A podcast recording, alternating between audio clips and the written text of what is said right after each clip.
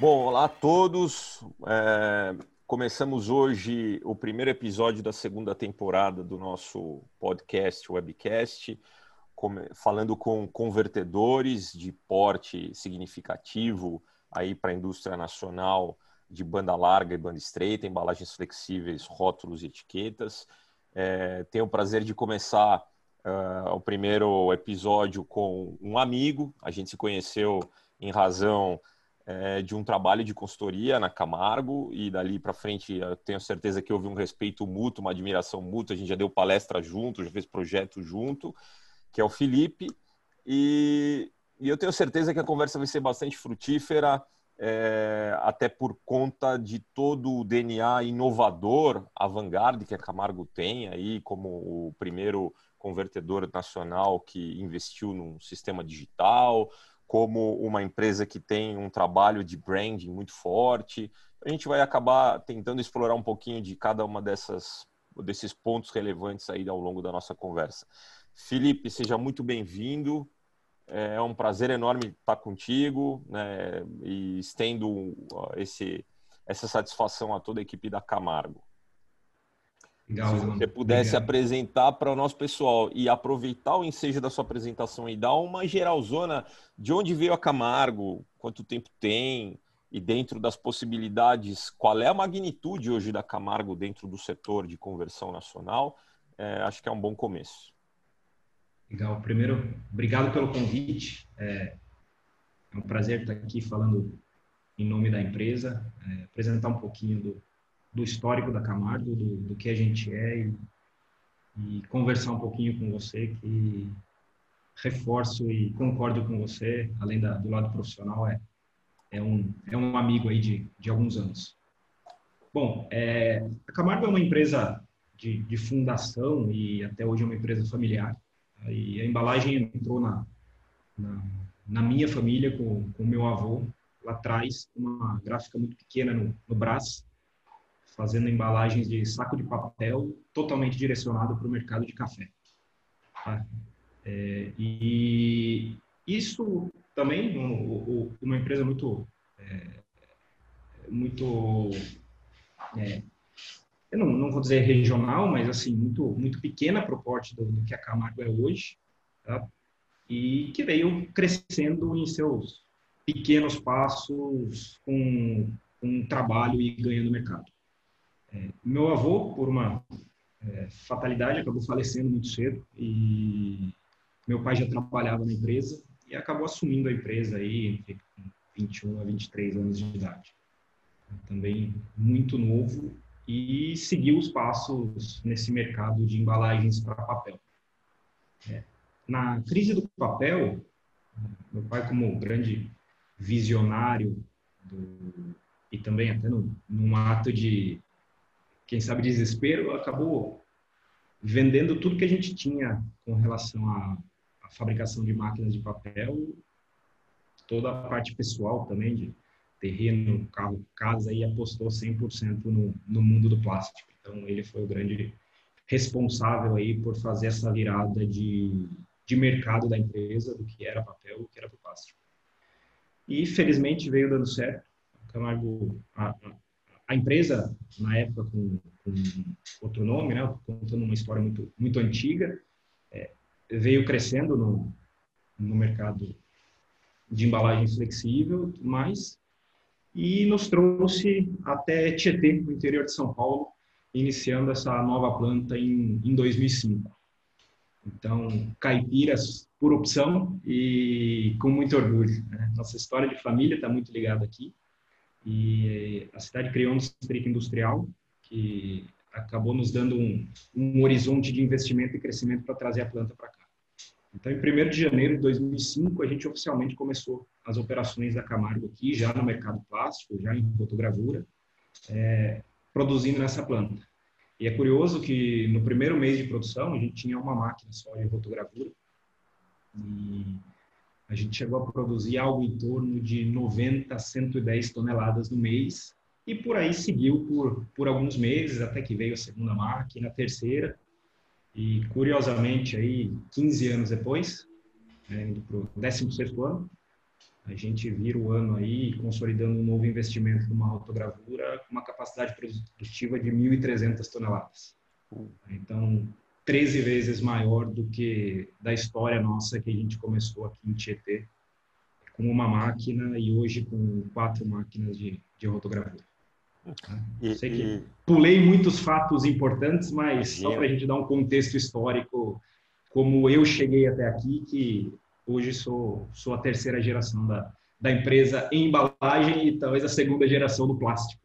Que legal. É, ô Felipe, e você com essa, com essa rotogravura recente, né? É, essa, essas 1.300 toneladas de capacidade, hoje a Camargo, a Camargo tem que dimensão? Ela, ela já superou a, a, aquele, aquela zona limítrofe das mais de mil toneladas de produto ou ela ainda está nesse processo encostando nessa marca?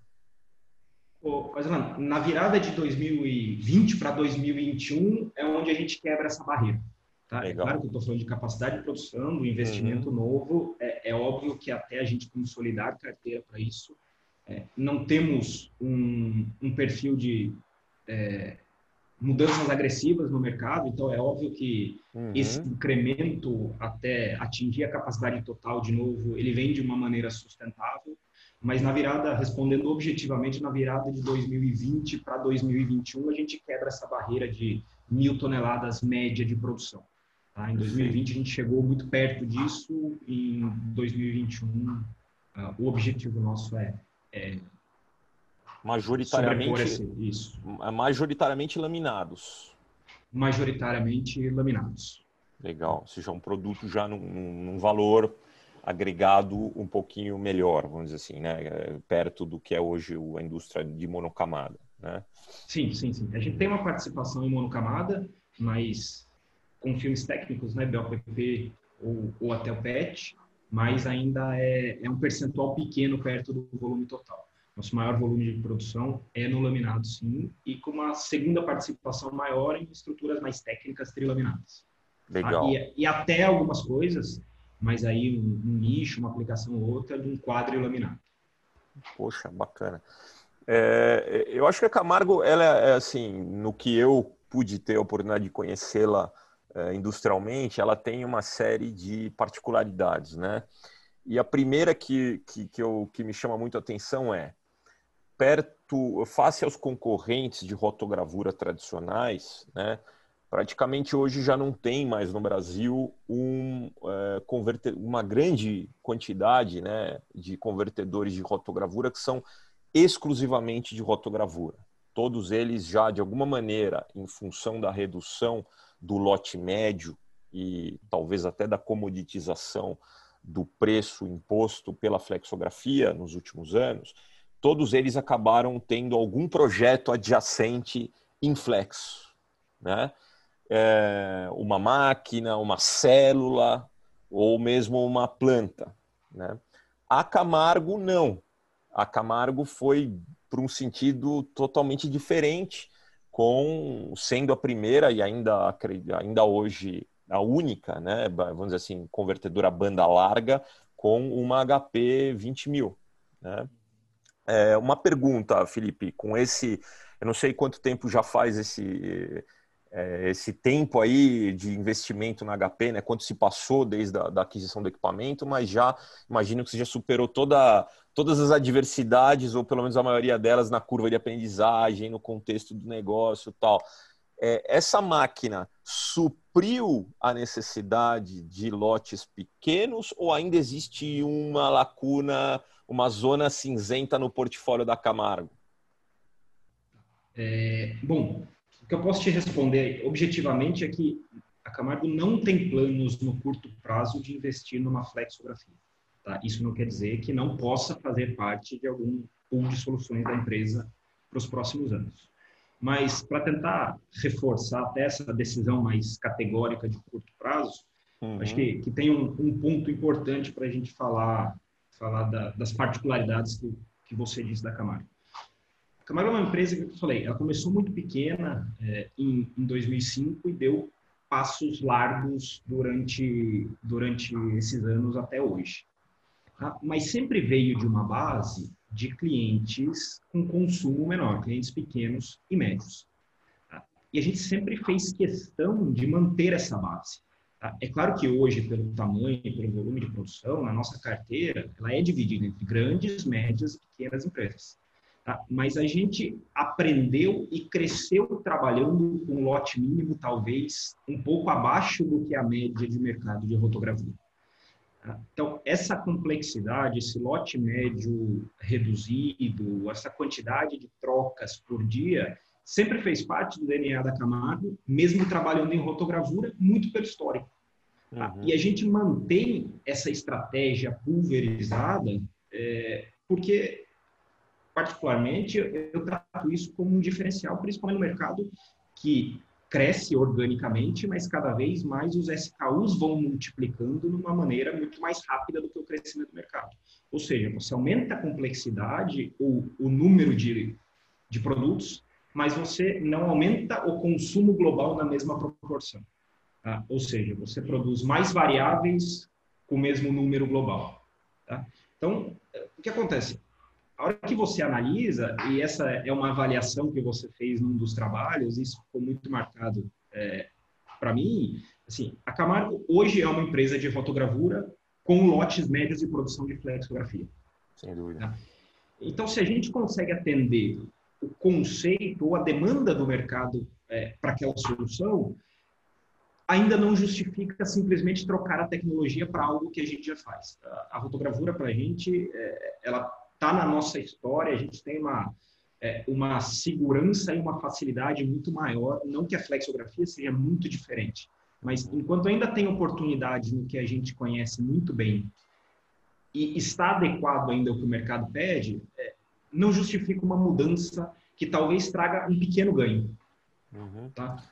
Muito legal é muito legal porque é, é, muito particular a visão da Camargo, né? Sim, Você sabe que, é, que, a gente já conversou várias vezes, mas sim, a, a, ela se encontrou num patamar de roto é, de pequena tiragem, número alto de trocas. Foi um, vamos dizer assim, todo um processo de maturidade, de conhecimento técnico, né, para poder chegar onde onde está, né? Sim. É, é, e, e uma das coisas que Durante a primeira temporada aí do nosso, do nosso podcast, eu conversei com a maioria dos fabricantes de máquinas impressoras, né? incluindo HP e a própria Comprint. E, e uma coisa que ficou bastante, me intrigou bastante foi é, a respeito do ROI. Né? Então, quando, em quanto tempo uma máquina dessa se paga, etc. Eu acho que, obviamente, que é difícil a gente colocar no mesmo balaio é, o retorno sobre investimento de uma máquina para o pessoal de rótulo etiqueta e para o pessoal de embalagem em relação ao valor do produto, ao volume de produção e tudo mais. Mas é, com a tua aprendizagem aí como um usuário experientíssimo aí de HP, é, você, o que, que você hoje poderia dizer até para os futuros adquirentes é, em termos de adição de valor? Quer dizer, é, é um equipamento estratégico que captura é, demanda para o analógico, é, ele te permite roer o osso de clientes e construir relacionamento no médio e longo prazo? O que, que você viu como sendo estrategicamente o um ponto mais forte para Camargo, especificamente, do uhum. digital? É, antes de, de responder essa pergunta, mas é um complemento, e eu e eu não falei do, do digital na, na questão passada de flexografia. Então, assim, é, é eu te falei o porquê, talvez a gente, porque a gente não pensa em investir em flexo no curto prazo, mas vou complementar com o porquê a gente investiu em digital. Porque investir em impressão digital, pelo contexto do equipamento, daí seria uma ferramenta estratégica que traria um, um, um, impacto diferente nas nossas soluções. É o que eu te falei. A Flexo traz um ganho, mas na nossa visão traz um ganho marginal uhum. marginal, ou até seria o próximo passo. HP, é, investir em impressão digital, são já alguns passos. Tá? Uhum. E, e por quê? Uma, porque a gente vive nesse mercado complexo, a Camargo é uma operação complexa por conta dessa pulverização. A Camargo é uma empresa de setup que entre uma troca e outra a gente produz alguma coisa. Tá? Uhum. É, e, então, é, trazer uma tecnologia que estivesse totalmente alinhada com essa complexidade até potencializada, que é o, é o conceito da impressão digital, é, fez todo sentido. Tá? Quando a gente fala em ROI, é, é, claro que assim, é difícil você fazer um projeto de payback de, um, de uma tecnologia onde você não tem referência de preço no mercado, você não tem referência de consumo e você é, não tem referência nenhuma. Então, assim, uhum. É, a gente podia fazer o, o, projeto mais estruturado do mundo e eu poderia mostrar ainda assim que seria seria é, é, então, que, uhum. que, ele teria o melhor ou pior ROI do mundo. Porque uhum. na prática, é, é, óbvio, eu não estou falando que o ROI não é importante. Tá? A uhum. empresa também não, vem, não, não vive de ideias, de sonhos e de, e de expectativas. Tá? Mas o, o maior motivador da Camargo em investir em impressão digital, óbvio, sempre se baseado no retorno de médio e longo prazo, era criar um mercado novo. eu não vou dizer um mercado que não existia, mas era atender uma demanda é, suprimida do mercado. Uhum. O mercado de embalagem flexível, de embalagens flexíveis, é, por, por uma barreira é, tecnológica, acabou falando muito não para o consumidor final. Ah, então, ah, você consegue me entregar mais rápido? Não. É, consegue me entregar um lote menor porque esse volume é muito porque eu preciso? Não. Ah, se eu tiver que trocar de SKU, é, a gente consegue talvez negociar ou não ter o impacto do cilindro? Não. Então, assim, é, é, óbvio que isso não, não é simplesmente a Camargo falava não porque queria falar não, porque são barreiras tecnológicas da nossa indústria, que é uma indústria é, repetitiva de volume. Uhum. Então, com a impressão digital, o que aconteceu? A Camargo começou a falar sim para várias demandas represadas no mercado. E o curioso é que, assim, quando você leva em consideração o que eu estou falando, parece que a gente coloca a máquina aqui e tem uma enxurrada de demanda, porque todo mundo tem ideias represadas. Isso, sim, é uma parte, mas assim, como o nosso mercado, é, historicamente, é, ele sempre teve essas barreiras, os nossos clientes também pararam de criar coisas porque sabiam que não tinha opção. Uhum. Então, é, o trabalho da, da Camargo também com impressão digital, além de apresentar a tecnologia, além de apresentar a tecnologia, é um pouco fomentar é, fazer, é, é, fazer os nossos clientes voltarem a pensar em coisas que por barreiras de mercado eles acabaram abrindo mão até da possibilidade de pensar.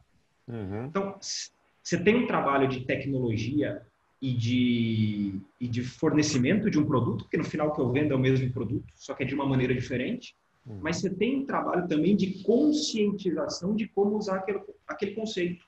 E isso é uma curva, tanto de aprendizado para a gente, como para o mercado. Claro. Ah, então, então, assim, é, como a gente coloca isso num ROI?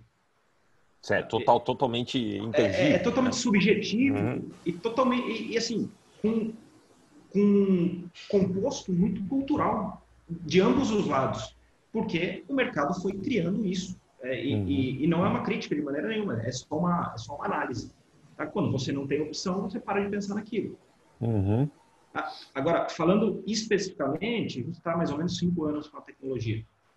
Nós fomos a 11 ou 12 empresa no mundo a ter isso. Nós fomos a primeira empresa da América Latina. Nós fomos, na verdade, a primeira empresa de todo o hemisfério sul a ter isso. Então, uhum. é, é óbvio que a gente acreditou muito no modelo de negócio e é isso que foi o grande determinante da decisão. Tá? E é óbvio que tem que ter um quê de, de ousadia e eu posso te falar até um pouco de, de loucura de apostar num negócio que o mundo inteiro está começando a fazer e aqui a gente não tem referência nenhuma. Claro. Daí vem toda a curva de aprendizado. Tá? É, você traz o equipamento, você não tem mão de obra local, você não tem conhecimento local, então você não tem é, fornecedor, mão de obra e não tem cliente. Tá? Então, é, assim, seria até insanidade da nossa parte achar que simplesmente investindo numa tecnologia, é, eu chamo de revolucionária para o nosso mercado de flexível, porque a impressão digital, é, principalmente no mercado de labels, é algo que é, já é quase commodity, né? mas uhum. revolucionário para o nosso mercado, e, e achar que isso seria um boom natural de vendas de um ano para o outro.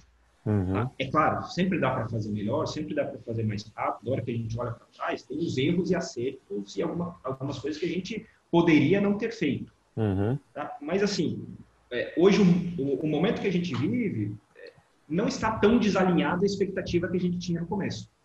Tá?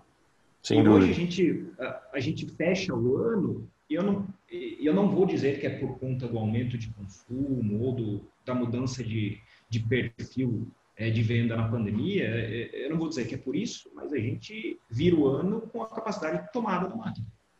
Uhum. Então, assim, o que eu vendia a velocidade, que era um diferencial e ainda é, em determinados casos agora, é, eu tenho uma, um pouco de conflito. Uhum. Tá? É. E, e, você entende que parte desse, é, porque talvez uma, eu, eu imagino, né, que é, realmente o crescimento da Camargo é até exponencial, assim, né? Algumas das empresas ou até mesmo seus concorrentes, quando olham a Camargo, falam: meu, é, tentam, é, imagino que tentem lucubrar, poxa, será que isso é, é fruto somente até do, do, do, do, do dinheiro? É uma empresa familiar ainda, já, já tem investidor, porque ela cresce significativamente rápido, né? É, você entende que parte desse crescimento tem um componente dessa inovação trazida pelo digital? Ou seja, você conseguiu capturar clientes que você anteriormente não conseguia sequer sentar numa mesa para discutir um projeto na rotogravura? É, eu acho que, indo para o lado comercial, né, ou para os benefícios que isso também traz, acho que ter a impressão digital no nosso pool de soluções, vamos chamar assim, é, coloca a Camargo numa situação talvez até privilegiada de sentar na mesa com qualquer consumidor. Óbvio, se vai sair um negócio ou não, daí é competência nossa e hum. entendimento dele também se faz sentido. Claro. Mas hoje Tem uma na história para contar. Sim, mas hoje na prática eu tenho algo diferente para oferecer. Uhum. Tá? Então, claro que eu não consigo quantificar, eu consigo quantificar no business de impressão digital, tá? Uhum. porque uhum. depois a gente pode falar mais disso aqui. A gente trata impressão digital como um negócio dentro do negócio. Perfeito. Tá? É a mesma empresa, mas são equipes totalmente separadas e dedicadas para cada tipo de operação. E só assim a gente conseguiu escalar a, o crescimento da tecnologia e ganhar tração. Perfeito. Tá? Então, é, eu te falei, isso traz um diferencial. É, é, muito legal falar de impressão digital, é muito legal você dar várias possibilidades que ninguém estava esperando. Muito legal você entregar embalagens em dois ou três dias. É claro que isso não é padrão, mas é possível. Uhum. Então, assim, é, inevitavelmente, ele acaba atraindo uma atenção do mercado consumidor para saber se aquilo encaixa na necessidade dele. Tá, tá claro. É, eu acho que a gente pode. Agora, Wesley, só queria aproveitar que você falou de, de crescimento e uhum. tudo mais, eu, eu, acho, eu acho importante falar. É, a Camargo não tem investidor, ainda segue uma empresa familiar. Uhum. É, o mercado nosso de embalagem, você sabe que é um mercado de grandes volumes e giro muito rápido. Então, uhum. é, crescer é, talvez não seja a principal dificuldade. A principal dificuldade é manter crescer, uma estrutura é, é manter uma estrutura saudável de negócio ganhando volume. Uhum. Tá? Porque, assim, nós, nós somos uma indústria, mas nós não somos uma indústria de transformação. A gente até se autodenomina convertedor. Tá? Então, a gente pega tudo pronto de várias empresas, acaba juntando e é. entregando. É um assembler. E, uhum. sim, e, e, assim, a maior parte do custo final meu é o variável. Então, uhum. assim, a minha a, minha capacidade de gestão de resultado é muito pequeno do preço total que eu passo para o meu cliente. Tá claríssimo, tá claríssimo. É, é, é, é, então, assim, é, crescer não é o mais difícil. O mais difícil é crescer de uma maneira sustentável e não ficar pelo caminho. Uhum. Tá? É, é, confesso como a maioria das empresas, no começo crescer era o principal objetivo. E a gente veio fazendo isso em passos muito largos. Uhum. Até que chegou um momento, pelo tamanho da empresa, a gente começou a revisar a estratégia e não que crescer não era mais uma opção, porque a gente continua crescendo. Uhum. Mas a gente começou a pôr um pouco mais de qualidade nesse crescimento. Tá claríssimo. Então, é, hoje a Camargo tem um conselho de administração, nem toda a família trabalha na empresa, existem regras claras é, para o familiar trabalhar aqui. Então, hoje eu sou diretor comercial da empresa. Eu tenho metas, responsabilidades é, e entregas como qualquer outro executivo dentro da empresa. A gente tem um diretor financeiro estatutário que não é da família. Tudo isso para quê? Para você trazer essa perenidade de negócio e trazer uma certa segurança da operação. Sim. Até porque é, nós temos relacionamento de longo prazo. Nossos clientes, além do crescimento de mercado, também crescem. Então, uhum. eles esperam que a nossa estrutura seja saudável ao ponto que a gente siga crescendo e atendendo. A gente sabe que mudar de um fornecedor de embalagem, pela complexidade técnica do fornecimento, não é algo que você faz do dia para a noite. Claro. Então, o cliente não pode me ver como um risco. Quando uhum. eu falo me ver, é, é, a Camargo, não pode ver a Camargo como um risco. Uhum. Então, nos últimos anos, a gente vem investindo muito nessa parte de governança, de segurança, de estabilidade e tentando é, trazer um composto de perenidade do negócio. Mas na prática, o que acontece? É, a Camargo não vai, não vai perder esse perfil familiar. Por quê? Porque é importante saber quem está por trás da operação, uhum. mas não necessariamente a família ou quem está à frente do negócio tenha que ser um hub ou um filtro de todas as demandas da empresa. Sem dúvida. A Camargo hoje é muito grande para centralizar as decisões. Por outro lado, o mercado precisa saber quem está por trás e acessar, é, nos acessar, numa, num eventual acontecimento é, fora do, do, do normal. Uhum. E, é. e assim, e, e só, só para finalizar esse assunto, só que o que acontece? Como a gente cresceu muito rápido, e, e, você falou de branding no começo, mas é algo novo para a gente, a gente vem investindo isso em um ou dois anos, nós, nós sempre fomos muito ruins para falar de nós mesmos. Tá? E daí eu não estou falando de marketing e tudo mais, mas assim, de falar quem a gente realmente é. Uhum. Então, um dos meus grandes desafios também no, comercial, além de toda a parte principal, que é produto, nível de serviço e tudo mais, é mudar um pouco dessa percepção da Camargo do passado. Tá? E tentar trazer, é por isso que mais uma vez eu te agradeço por essa conversa, é, eu estou podendo explicar aí de uma uhum. maneira pulverizada para o mercado que é, para o mercado alvo nosso do que a Camargo é hoje. Uhum. Que, que, às vezes a gente não tem oportunidade de, de falar e de mostrar. Então, assim, resolvemos investir nisso simplesmente para atualizar a prática com o, o, conceito do que é a Camargo. Não, tá, tá, tá, tá bem claro. Quer dizer, é, também não, acho que tudo tem tem momentos ali, né? A Camargo talvez não tinha, um pouco alguns anos atrás, ela estava num processo, está bem no, no olho do furacão, no, no quesito transformacional. Não dá para se, não dá para falar de si mesmo enquanto você está num processo totalmente imerso na mudança, né? Sim, quase uma crise de identidade, né? É, a gente exatamente. entender que o nosso perfil são pequenos, médios e grandes clientes. Uhum. Né? Então, não abrimos mão do nosso mercado, mas conseguimos criar uma estrutura para captar novos perfis de, de clientes. Agora, eu acho que você é, descortinou aí um, um, ponto que eu queria esmiuçar um pouquinho mais, porque, inclusive, muita gente de banda estreita está passando por isso nesse momento. Você falou assim, olha, para poder fazer com que o business do digital não fosse erodido ou não erodisse a, o analógico, eu dividi, eu fiz um split aí das coisas com equipes Sim. totalmente dedicadas.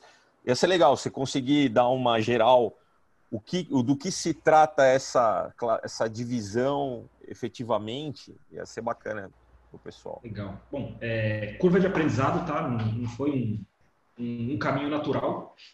É, quando a gente investiu, a gente simplesmente. É, eu acho que talvez o, o eu não vou dizer o maior erro, mas talvez o, o maior desacelerador do que a gente está vivendo hoje a gente achou que só trazendo uma tecnologia a gente faria uma, uma transformação de, de cliente, de serviço e, e de produto. Ah, e não, a gente só, só se deu conta de que o equipamento talvez era a parte mais fácil, apesar de não ser um investimento é, baixo, uhum. é, é, é, a parte mais fácil porque está aí disponível para todo mundo investir. Ah, então, o que acontece? E isso eu reforço quase toda semana. Nosso maior desafio hoje na Camargo, com as duas tecnologias, apesar de a impressão digital ser um nicho dentro do todo do volume, não é uma empresa é, é, direcionada e concentrada em volumes de fotogravura, a, a, impressão digital talvez é a cereja do bolo, é, o, é, é um nicho de negócio que traz uma, uma, uma solução também não convencional para os problemas do, do dia a dia. Tá? É, então, qual é a nossa maior dificuldade? É vender o mesmo produto de uma maneira totalmente diferente. Uhum. Então, o que acontece?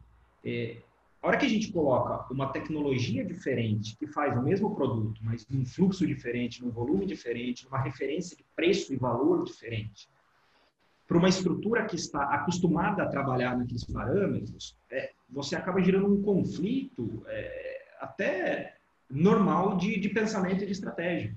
Tá? Então, assim, como que alguém que está lá na ponta vendendo, ou alguém que faz a gestão do fluxo do material, ele pensa em 30, 35 dias no prazo de rotogravura, e de repente, na próxima ligação que ele tem, ou na próxima demanda que ele tem, ele tem que pensar em 5, 7 ou 10 dias.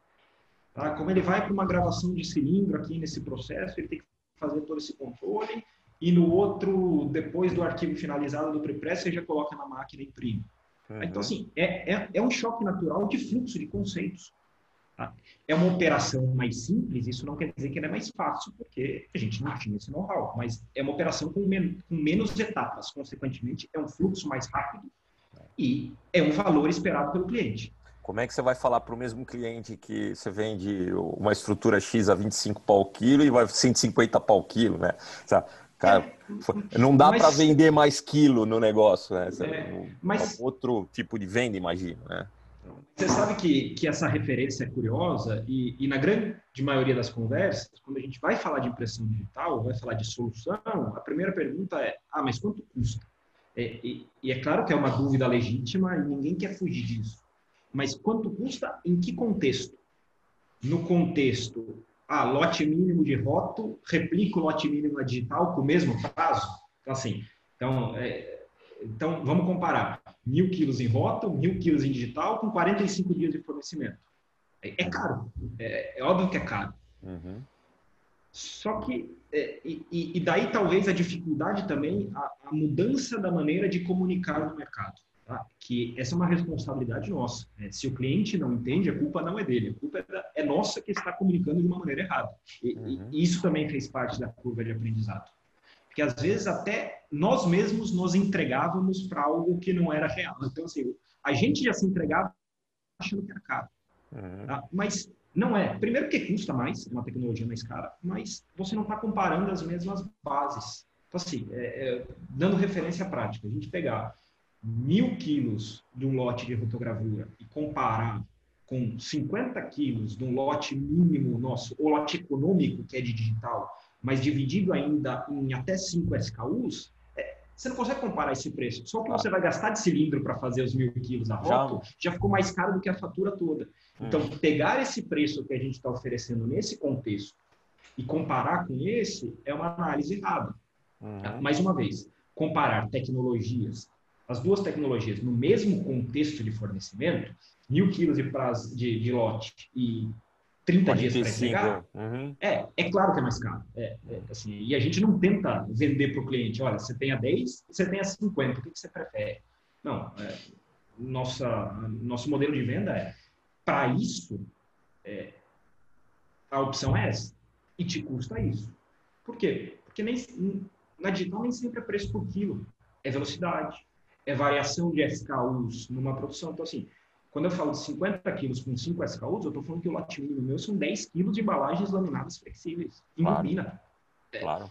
É, então, assim, eu estou pulverizando, eu estou derrubando a barreira do lote mínimo de mercado.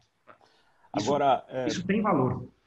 É, é, é uma pergunta talvez até complexa para formular. Vou tentar aqui ser o mais claro possível. Mas comparando a Camargo com um outro convertedor tradicional de rotogravura, você tem aí uma, uma, um DNA dentro da área comercial diferente. Né? Por conta do projeto do digital, você tem um grupamento de, de pessoas que todos os dias está tá tentando justificar com os seus clientes é, uma série de aspectos que justificariam é, a cobrança entre aspas, tão mais elevada de um projeto feito no digital. Então, você vai ter um grupamento de vendedores ou de gente da área comercial falando sobre é, o impacto econômico do estoque, falando sobre é, a, a possibilidade de um lead time tão encurtado e como isso pode, de alguma maneira, beneficiar um projeto aí, o go to the market, uma série de hum. coisas que são sofisticadas,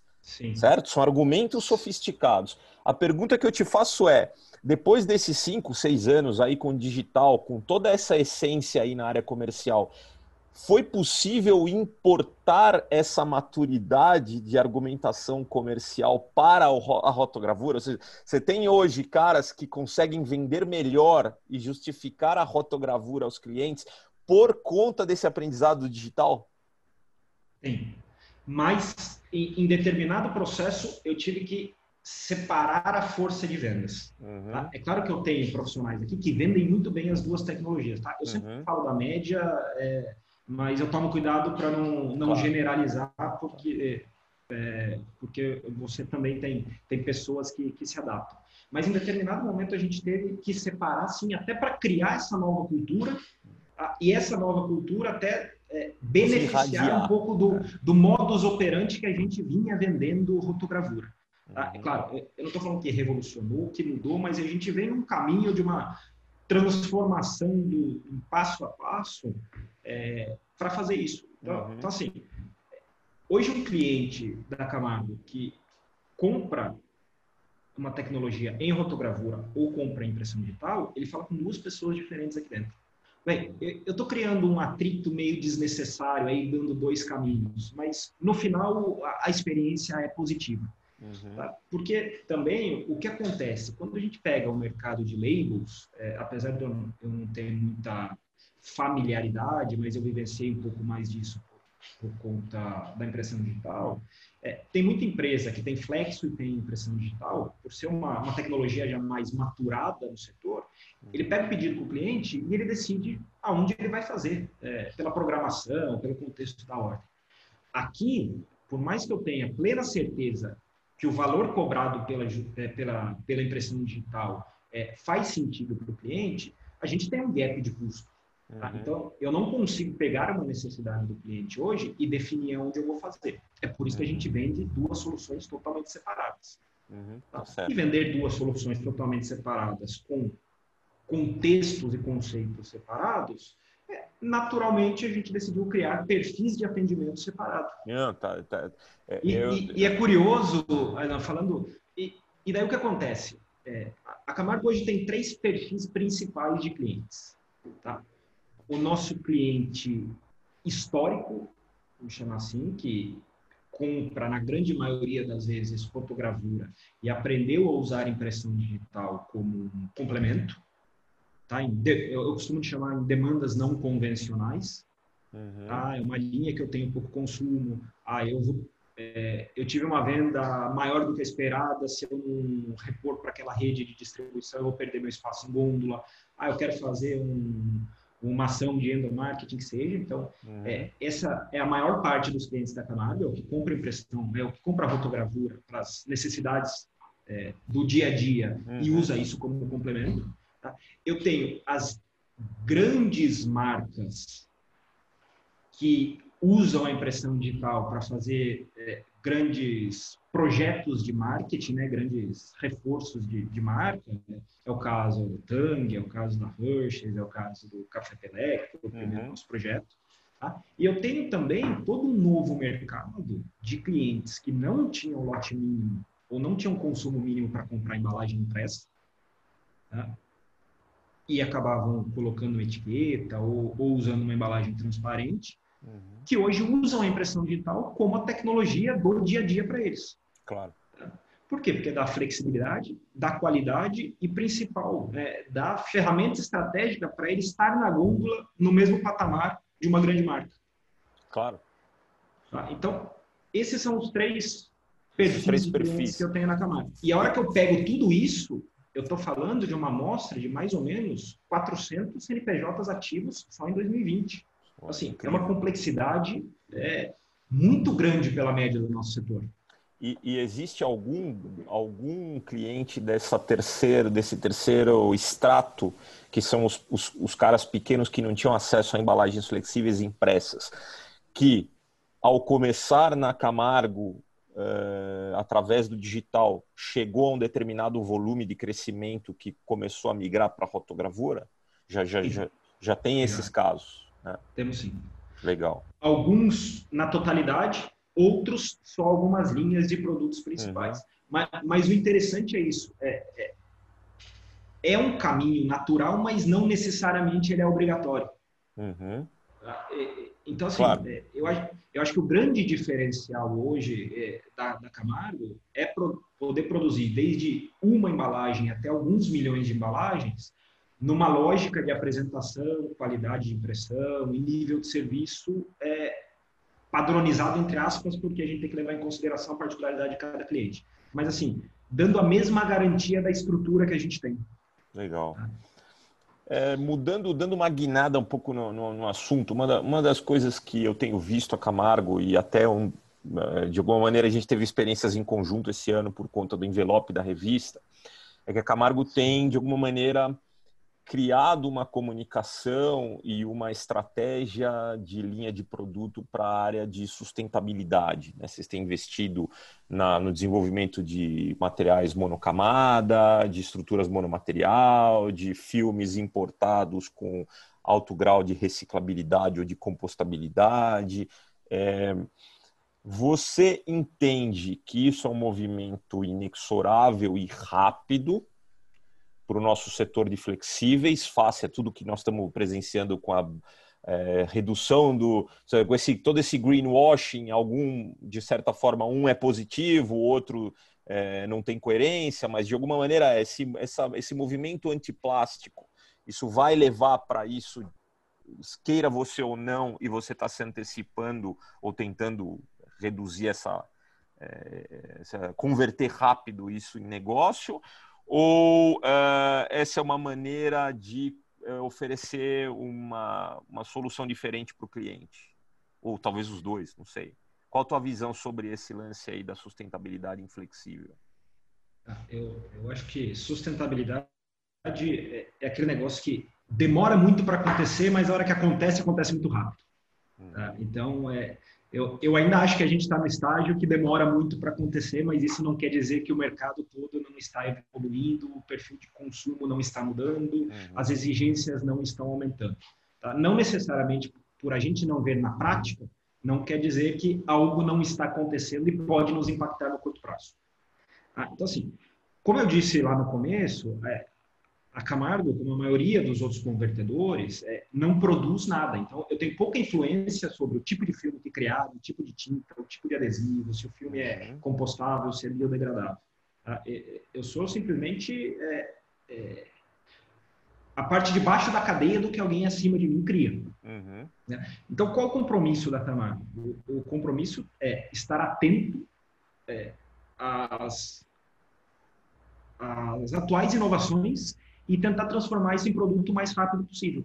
Uhum. Mesmo que ainda seja um nicho do mercado, mesmo que a gente não acredite que ano que vem é, que vai surgir um material que vai mudar todo, vai substituir todo o plástico, tá? mas é o compromisso nosso é, é estar sempre é, alinhado, e alinhado não no discurso, é, alinhado com produtos homologados e soluções para o nosso cliente, é, conforme essa evolução vai acontecendo. Tá? Então, e, e, assim, sustentabilidade aqui é, é, um, é um direcionamento forte nosso, apesar do que eu te falei, a gente ter só a influência de operação e não de criação. Né? É, é, um, é um direcionamento forte nosso, mas hoje dividido em duas vertentes, tá? por conta das soluções de mercado. Uma que é talvez o, o, a solução ideal, que é resolver o problema do lixo do consumidor. Tá? Então, quando o consumidor joga aquela embalagem no lixo, é o que, que a gente pode fazer para resolver o problema de. Então, daí a gente entra, filmes compostáveis, filmes biodegradáveis, mas a gente sabe que existem muito mais barreiras ainda do que soluções para isso, apesar de que um nicho ou outro a gente já tem produtos homologados e no ponto de venda. Mas a gente sabe que não é o, o, o mainstream, vamos chamar assim, uhum. não é todo o mercado. Então, para a gente também não ficar parado esperando a solução ideal e daí falar, é, oferecer para o mercado, a gente não criou uma nova vertente, mas a gente está também trabalhando com projetos em outro lado, que é o quê? Já que eu não consigo resolver o problema do lixo, até porque também não depende só de mim, depende de como o consumidor joga no lixo, depende da coleta seletiva, depende de legislação municipal, estadual e ambiental. É, vamos tentar resolver o que a gente controla. Então, vamos fazer aquela embalagem chegar na mesa do consumidor com impacto menor do que uma embalagem convencional causou. Uhum. Tá? Porque sustentabilidade não necessariamente é só o lixo final. Né? Sustentabilidade é o impacto todo da cadeia. Sem dúvida. É, então, que é onde né?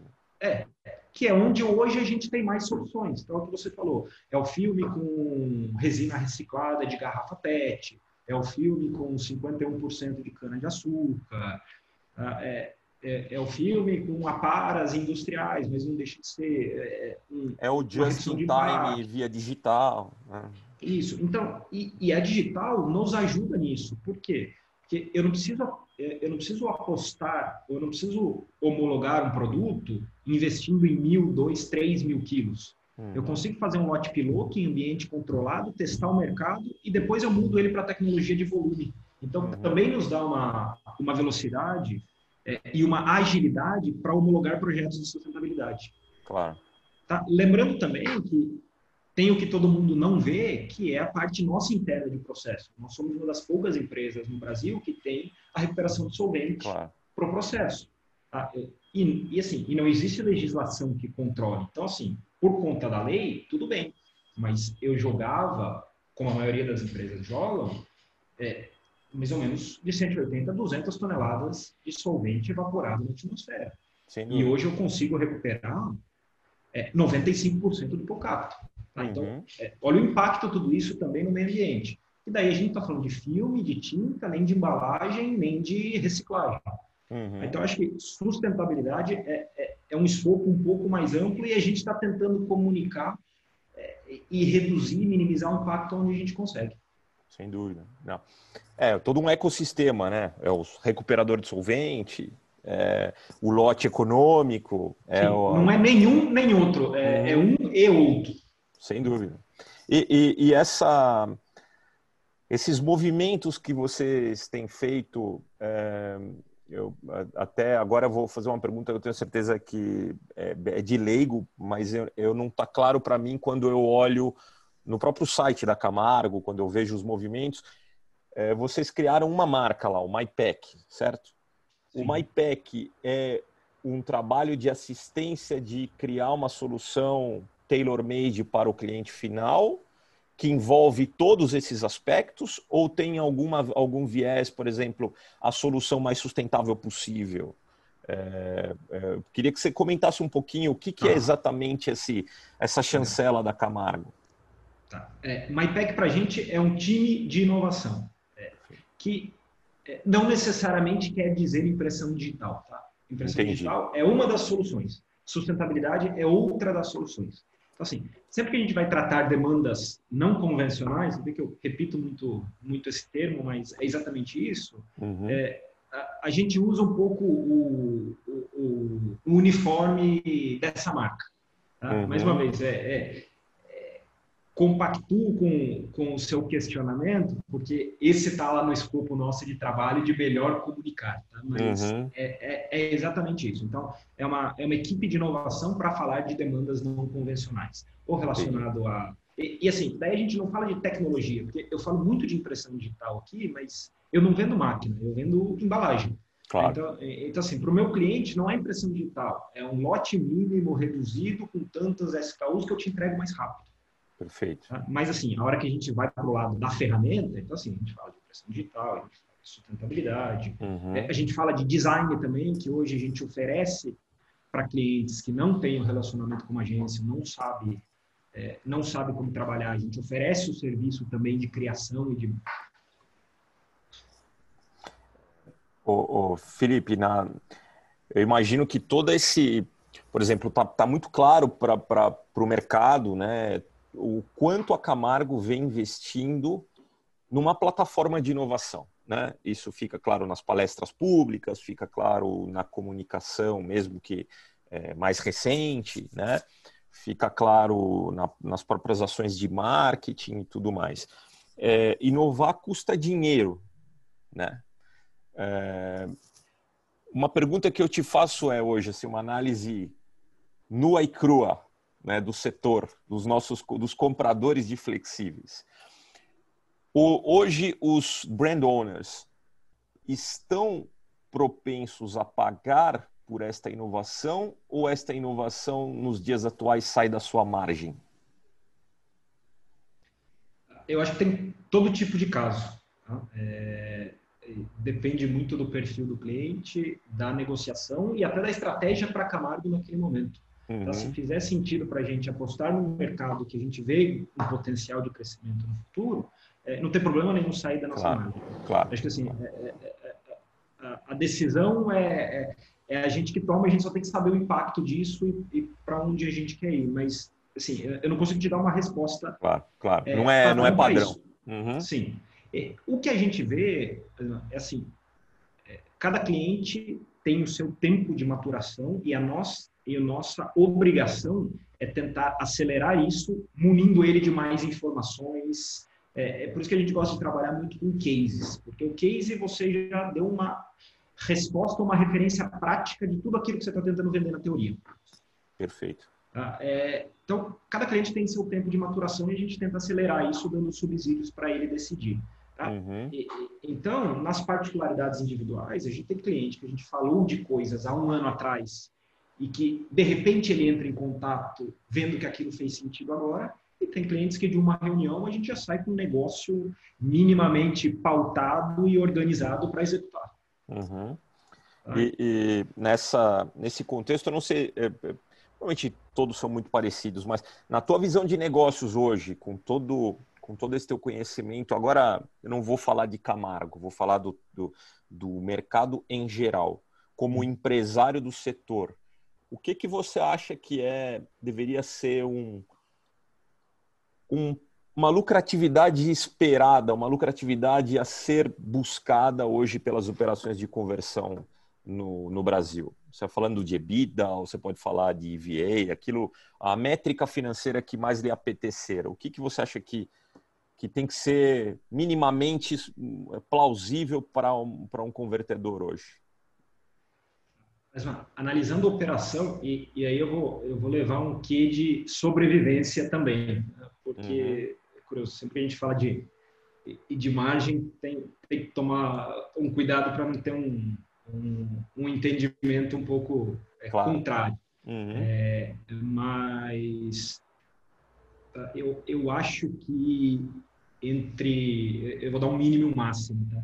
Perfeito. Entre, 10, entre 12% a 17% de EBITDA é, é, o que garante, no mínimo, o, o ROI de uma empresa de embalagem é, para perpetuar. Acho que uhum. tá, é óbvio, não posso claro. chancelar uma resposta para todo o mercado.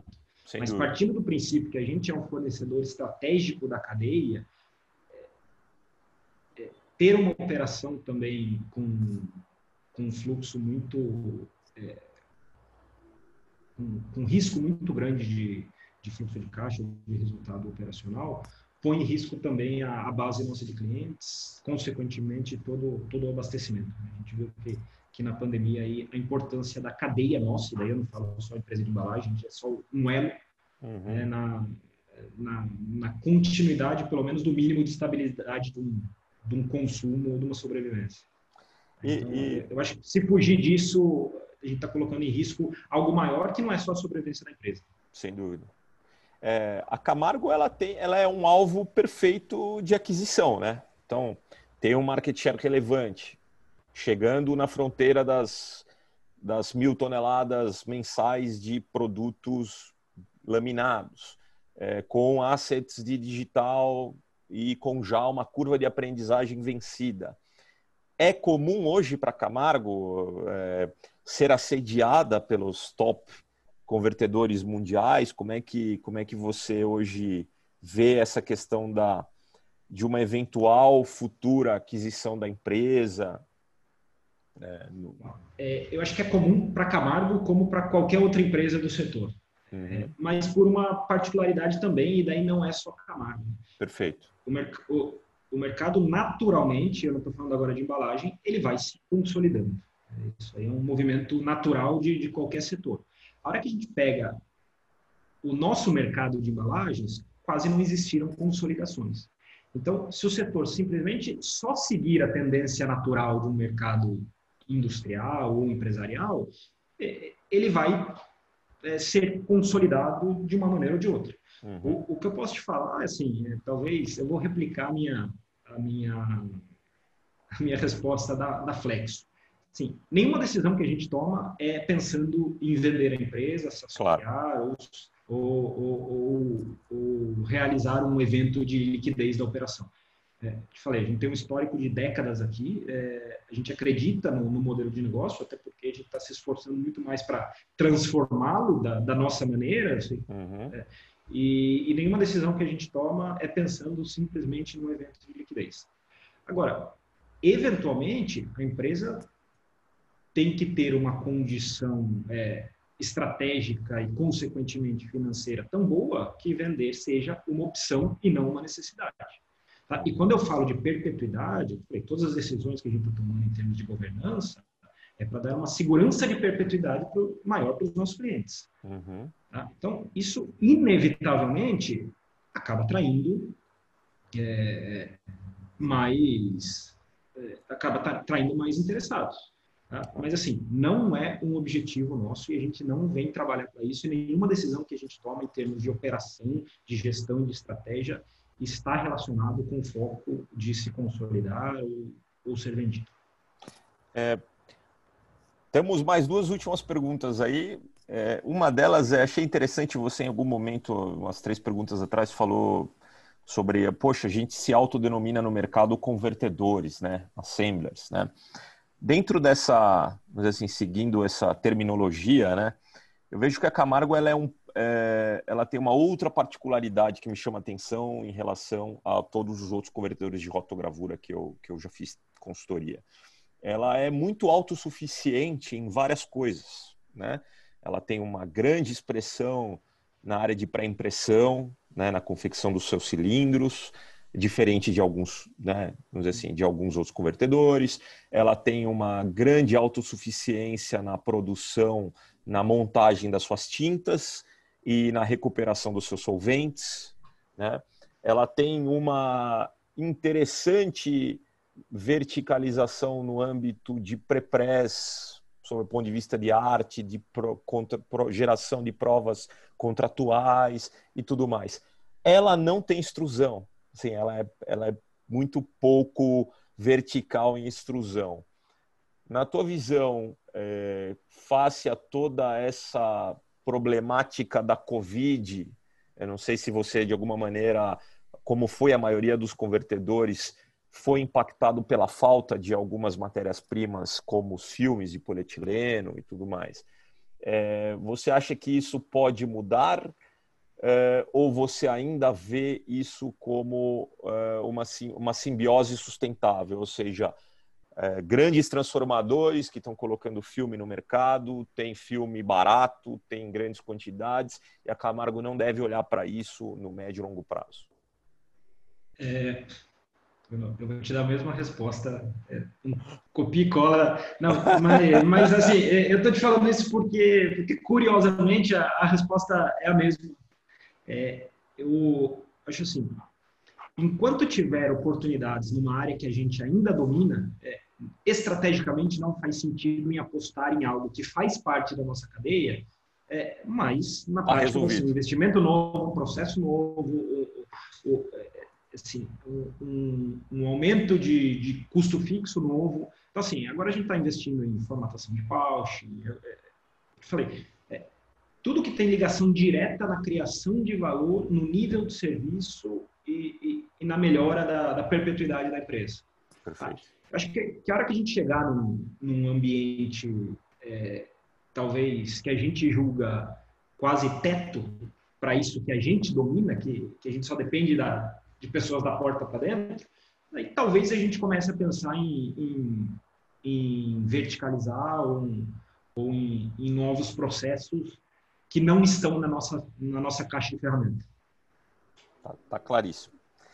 Bom, para a gente encerrar, Felipe, é óbvio né, que essa pergunta passa aí pelo imaginário de todo mundo que, que, que, que vai nos assistir ou nos ouvir, é a visão da Camargo, a tua em particular, para o ano que vem. Né? Você acredita que a gente vai é, corroborar essa visão de retomada em V? Ou talvez é uma visão otimista demais e deve existir idas e vindas que vão de alguma maneira fazer com que a gente chegue, mas assim, pelo que eu escuto nos clientes na maioria é nos últimos meses houve um crescimento expressivo que de alguma maneira vai fazer com que na maioria dos casos nós vamos chegar no zero a zero em 2020, em 2020. Teremos um novo zero a zero em 2021 ou 2021 já promete ter talvez um balanço positivo? O nosso orçamento é de crescimento. Tá? É, não, não, não, vou tentar exercer futurologia aqui em termos de mercado, mas assim, e todo o nosso crescimento, ele minimamente está endereçado. Claro que você tem uma parte lá ainda não endereçada que a gente tem que buscar, mas são projetos que a gente já vem trabalhando, são novos patamares de clientes, são clientes que a gente aumentou a participação. Tá? Uhum. Então, óbvio, se isso vai se concretizar ou não, é, depende muito da nossa competência de manter aquele nível de serviço e o cliente ver valor no nosso fornecimento. Mas, assim, é, nosso orçamento para o ano que vem é crescimento. É, é o que eu te falei, muitos deles já, hum, pelo menos, mapeados. É, é, claro que a hora que eu pego a base minha de quase 400 clientes que eu te falei, eu tenho cliente que parou por causa da pandemia e eu tenho cliente que quintuplicou por causa da pandemia. Tá? Então, é, eu não posso fazer essa análise com visões é, particulares. Tá? O, que eu, o que eu acho que é, em determinadas linhas, principalmente nas que a gente tem maior concentração, o consumo tende a se, é, a se estabilizar ou até crescer um pouco mais do que, do que o comum do mercado. Tá? Mas a gente não aposta em nenhuma grande virada, nenhum grande boom de consumo. Tá? Tudo que eu estou te falando é, é, é, é orgânico. Minima, é, é minimamente é, planejado. Mais uma vez, entre planejamento e execução, é, é, a gente sabe que não é tão simples assim, mas não estamos criando o mercado é, partindo do princípio que a gente vai crescer. Perfeito. Felipe, eu agradeço muito aí, até em nome de toda a equipe aqui, da revista. Aliás, agradeço formalmente, mais uma vez, toda a tua, a tua força dedicada no projeto Vencedor. Lá atrás vocês conseguem enxergar Sim. o troféuzinho é, do envelope que a gente fez em conjunto esse ano. E espero que a gente possa ainda ter bastante conversas dessas, que a gente, aliás, tem tido numa base regular em 2021. Muito obrigado mais uma vez e é, espero te encontrar de novo muito rapidamente, né? Bo, bo, bom final de ano, boas festas. E se você quiser deixar uma mensagem aí para as pessoas que estão nos assistindo e nos ouvindo é, vai ser muito bem-vindo. Legal. Para todos nós, é, obrigado pela oportunidade mais uma vez. É, em nome da Camar, tá? é, em meu nome, eu sou só o interlocutor, quem, uhum. quem faz o, o, trabalho pesado e faz acontecer. Infelizmente não, não cabe nesse vídeo, mas eu tô, tô falando por, por todo mundo aqui e também agradecendo toda, toda a equipe da Camargo, que são os responsáveis por, por construir toda essa história que eu estou te falando. É claro que não são só boas notícias, é, é, a Camargo está em maturação, em crescimento, em fase de aprendizado, mas somos muito diferentes do que do que a gente era lá atrás, mas sempre com a postura muito muito aberta, muito transparente, muito honesta com relação a erros e acertos. Então, eu estou à disposição aí para qualquer assunto, máquina, projeto, mercado, que eu possa ajudar. Posso garantir que que eu vou, mas estou é, à disposição para discutir aí com quem tiver interesse em conhecer um pouco mais da Camargo de algum, de, e das nossas soluções. Obrigado mais uma vez. Senhores, então nos vemos no próximo episódio. Não esqueçam de se inscrever no canal, não se esqueçam de se inscrever no podcast e até lá. Um grande abraço a todos.